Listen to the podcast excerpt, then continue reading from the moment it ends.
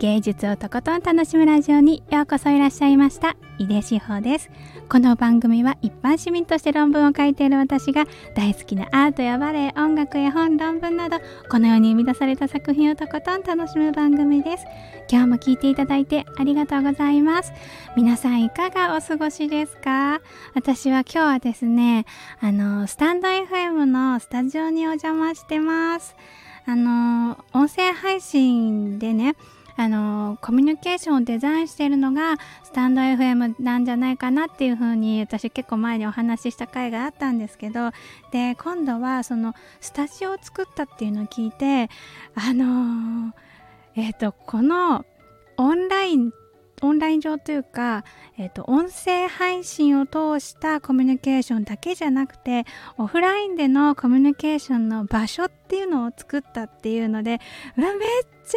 ゃアーティスティックな感じがすると 思ってもうぜひねその空気を感じながら収録したいなと思って今日はこのスタジオにねお邪魔しているんです。で今日はねちょっとあの私は割と田舎の 方に住んでいるのでここに来るまでにちょっと時間がかかるからね行って帰って。ででだから子供たちの学校から帰ってくる時間にもしかしたら間に合わないかもなと思ってあのちょっと遠出する時はね必ずあの子供たちに「お母さん今日はどこにいます」っていう話をしてるんですけど今日はあのお母さんはスタジオでラジオ収録してくるからねっていう風に言ったんです。でなんか反応あるかなと思ったら「はーい」みたいな「いってらっしゃい」みたいな感じで言われたんだけどいやお母さんがスタジオで収録をするっていうのはこの子たちにとっては普通のことなんだろうかと思って私だったら「え何スタジオって何?」とかってなるのになとか思いながらあの面白いな子供ってって思って出てきました。というわけで本日も芸術をとことん楽しむラジオ最後まで一緒に楽しんでいただけたら嬉しいです。はい今日は記憶で人を引きつけるスタンド FM スタジオという話をしたいと思ってます。あのこのスタジオに来るってことが決まった時に私が思ったことがその場所ってね土地っていうのかな？がすごく人を引きつける力があるなーって感じたんです。土地自体にねそういう力があるんじゃないかなって思ったんですよね。なんか場所が人と人をつないだりとか場所をつなぐっていうのかな。そういうのがあとはその場所に来た時に感じる匂いとかね。そういうのが人の心を動かすのかもなってことを思いました。で私の場合はねこのスタジオがある場所があのー、Google マップで見た時にどんどんこう私の思い出というかうーん考えてることとかがあのババババババってつながっていってそれがすごい楽しかったんです。の Google マップでこうやって開いてあここにスタジオあるのかって見るでしょ？で、まあ、大体渋谷ってあの都心が集まってる都心って感じがして広尾があって恵比寿があって六本木あって表参道があってで代々木があってみたいな感じだからね。もうぎゅうぎゅうに詰まってる感じなんだけど。で私はねあのー、やっぱりここのに行くんだったら根津美術館とかあとはブルーノート東京とかね。あいろいろこうあの思い出が思い出というか思いがある場所がねたくさんあるなーって思ったんですよね。あのブルーノート東京のね夜にねなんかねあの一人で遊びに行った時とかねあの楽しかったなとかってその時に感じた風の感じとか夜風みたいなのとかねそういうのを思い出したりとかしていったんですけどでそれがねそういうのは私の個人的な思いが重なってるっていう感じなんだけれどもこのスタジオをこれからいろんな配信者さんが使っていくっていうのになるとあのあの人がここに来たんだとかあの人がここでこんな話をしてたんだっていうのがだんだん重なっていってでこの渋谷のスタンド FM スタジオのことを思った時にこの場所がたくさんの人の思い出とか、えーと、経験したこの場所で経験した心の揺らぎっていうかね揺らぎっていうほどじゃないかもしれないけど楽しさとかあのこんな思い出があったとかってそういうのがどんどん重なっていってでそれが人と人をつなぐようになっていくんじゃないかなって思いました。えっ、とね、こないだ、あの、ラジオ、ポッドキャスト未来会議の、あの、ボイシーのですね、ボイシーのチャンネル、尾形さんが、あの、お話ししているチャンネルだけど、そこでの回で、あのスタンド FM がスタジオ作ったってっていう話がテーマになってたんですよね。でそれを聞きながら私はそのこのスタジオがあるっていうことはもしかしたらその収録ができる場所っていう機能的な意味だけじゃなくってあの人が来た場所とかああいう思い出がある場所っていう風になんかアイコンみたいなアイコンっていうのかな？そういうみんなの記憶を形にあの逆だけどね最初に形があってそれからみんなの記憶が張り付いていくっていうか重なっていく感じなんだけれどもそういう風なうんとスタンド FM のアイコンみたいな感じになるのかなって思いました。もともとこのスタンド FM っていう音声配信アプリっていうのかな。それがなんか他の音声配信アプリとかいろいろなこう SNS, SNS とかのと比べると私はすごくその人ってと人をつなげていくっていうか私が前にこのあのチャンネルの中で話してたお話で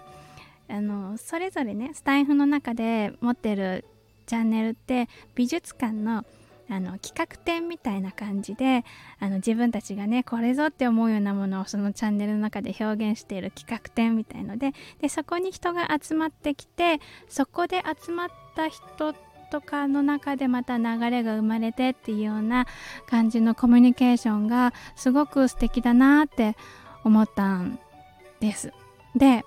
そこに具体的な場所っていうのがプラスされこのねスタンド FM スタジオっていうのがプラスされてそれであの明らかなこの場所っていう明らかなってここっていう場所はねまああのー、ずっと動かないであるわけだから誰がいつ来てもあのその記憶とかねいうものはここにあの宿ってるなぁと思うのでそのつまり土地がこの土地がね持ってる人を引きつける力っていうのがそこのあのオンライン上でのコミュニケーションにプラスされる。そこから生まれてくるって感じがするなと思ってすごいワクワクしてます。楽しみ。でねあの今回このスタンド FM のスタジオは、えっと、2時間お借りできるんだけれどもそこでねこれからたく私がね本当はね喋りたいことたくさんあるんだけどいくつかあのテーマピックアップして私がこの辺の土地に感じる魅力っていうのをお話ししたいなと思ってます。あのね大体ね美術館の話になると 思います。結構削ってきてはいるんだけれどどれぐらい喋れるかなっていう感じです。まあ私もこれから楽しみです。ね。というわけで今日は記憶で人を引きつけるスタンド FM スタジオというお話をスタンド FM スタジオからお送りしました。はい。続いてコメント返しのコーナーですが、あの、いつもはね、いただいたコメントは声でお返事しているんですけれど、今日はね、あの、スタンド FM スタジオでコメント返しを収録するんじゃなくて、自宅に帰ってってから収録しようと思ってるので、えっ、ー、と、ちょっとね、その、この後にコメント返しのコーナーだけ音質が変わってるかもしれない。ですがまあ是非引き続きコメント返しのコーナーもお楽しみいただけると嬉しいです。というわけで自宅に戻って録音してます。えっと今日はねちょっとコメントねお返事したいのいっぱいあるんだな。えー、まずは、えっと、本編でも話していたコミュニケーションをデザインするスタンド FM っていう放送回にコメントねたまたまいただいてたのでねこちらもねご紹介しながら コメントを返事したいと思います。5月29日に放送した回ですね。あのー、コミュニケーションをデザインするっていうふうに言ったんだけれどえっとスタンド FM ってその美術館の企画展みたいにみんながねそれぞれあのー、自分の思い思いのこう展覧会を開いてそこで交流が生まれたりあのー、あの来た人同士が知り合ったりとかっていうようないろんなコミュニケーションが生まれていてそういうのがすごく素敵っていうふうにお話しした回です。ムネさんからコメントいただいてます。結構前にいただいてたんですね。ごめんなさい、えー、コメント読みますね。井出さんはかなりツールを使いこなしてらっしゃる感じしますね美術館の例えが分かりやすかったですといただきましたそうムネさんね珍しく私のこと井出さんっていうの 面白い。ご近所さんみたいで。面白いなって思っちゃった。そうそうそう。美術館の例えがね、私にとっても一番表現しやすかったんですね。パッて思いついたのが、企画展だな、みたいな。まあ、常設展っていうのは、そんなに、あの、なんていうのかな。あの、あんまり出てこない。スタンド FM で FM ではね、あんまり出てこないけど、もう企画展の、あの、楽しさがすごいと思って、そういう話をしました。あ、むねさんタイムリーなところでコメントありがとうございました。続いて7月8日に放送した「それでも私は歩み続ける」とにかく明るいピアニストさとみさんの「ベートーベン熱情の」えー、放送にいただいたコメントです。この私すごい長く喋った多分ね第2位ぐらいだと思う収録時間が第1位は多分初回の初めましての回であの横浜美術館の企画展に行ったところのお話をね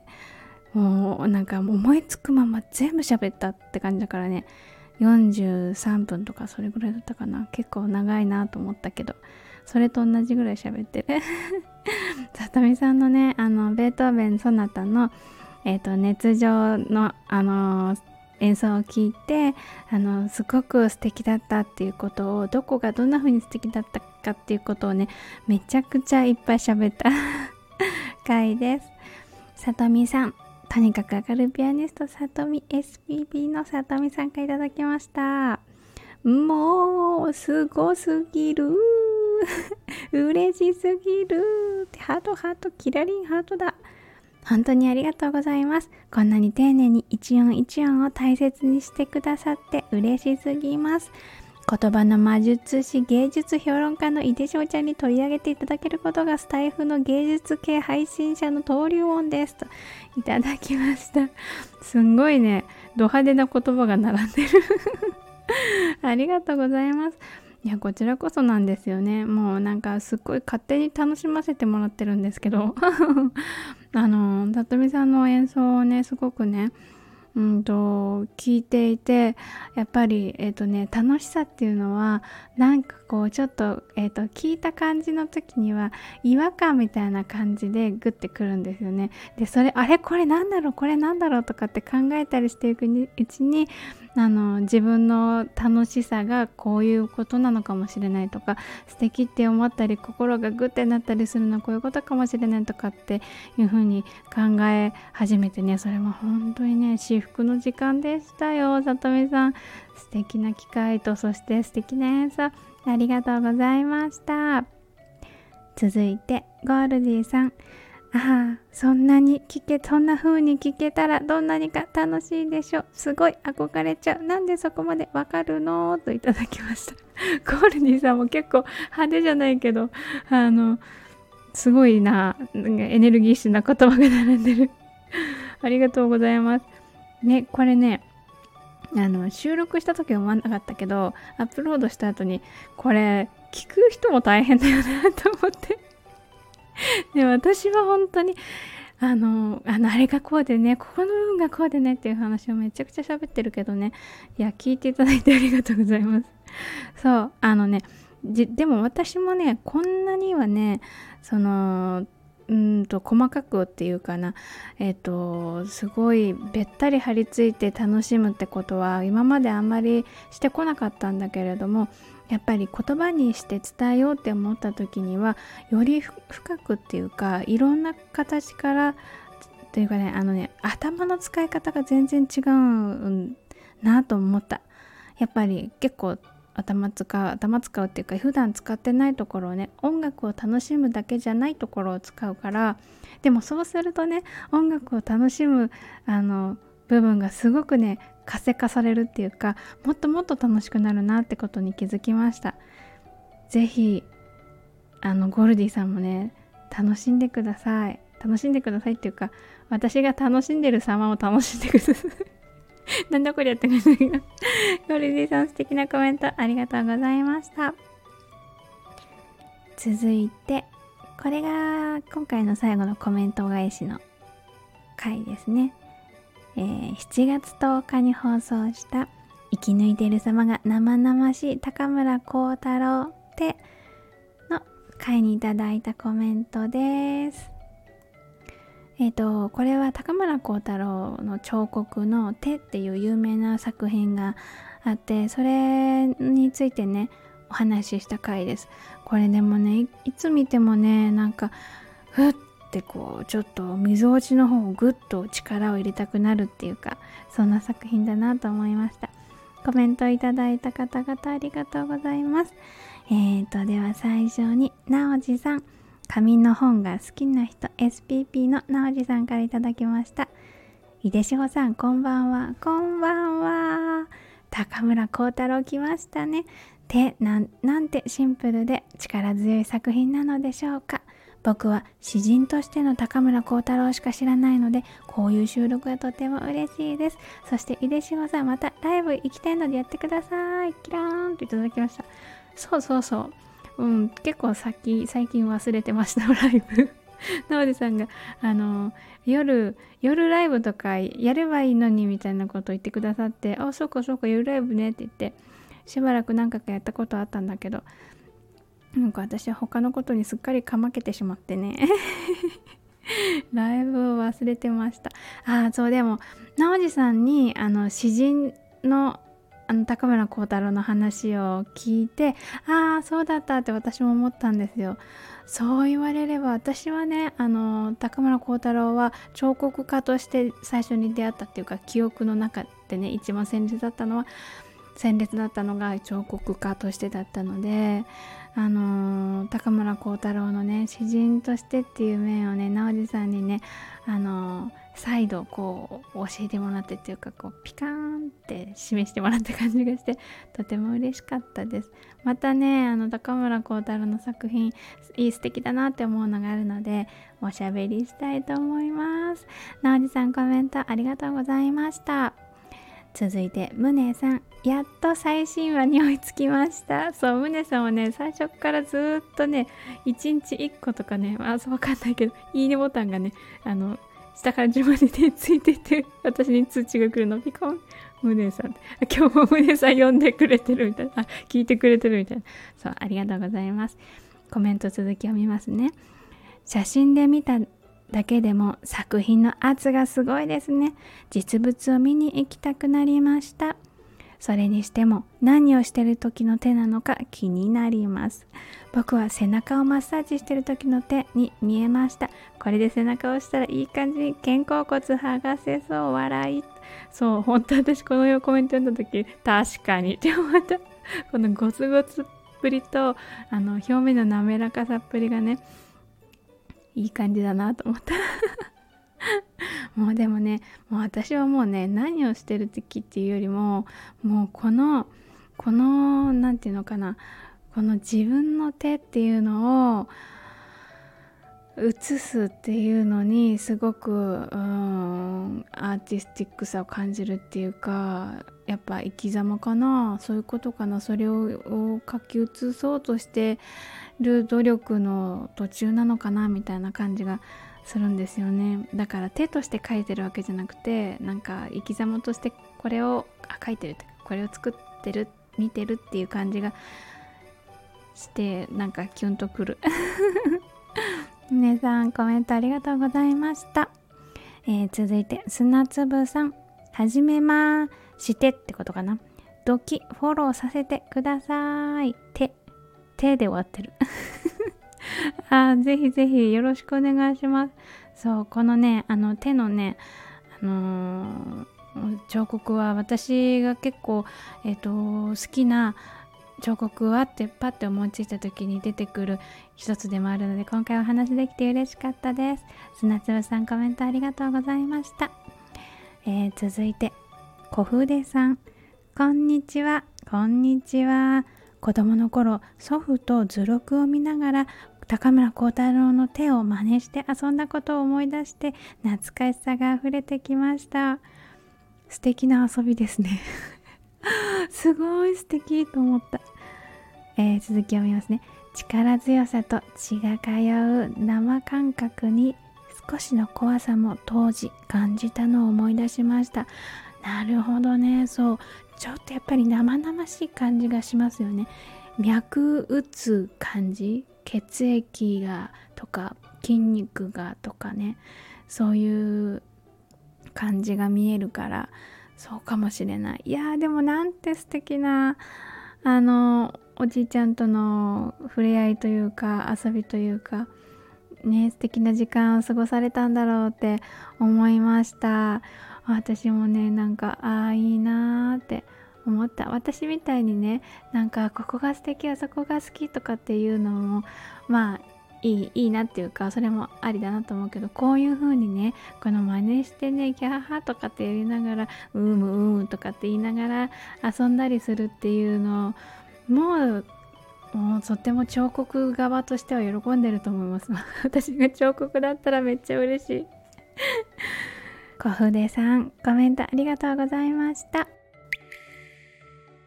というわけで今日も最後まで一緒に楽しんでいただいてありがとうございました。井出志保でした。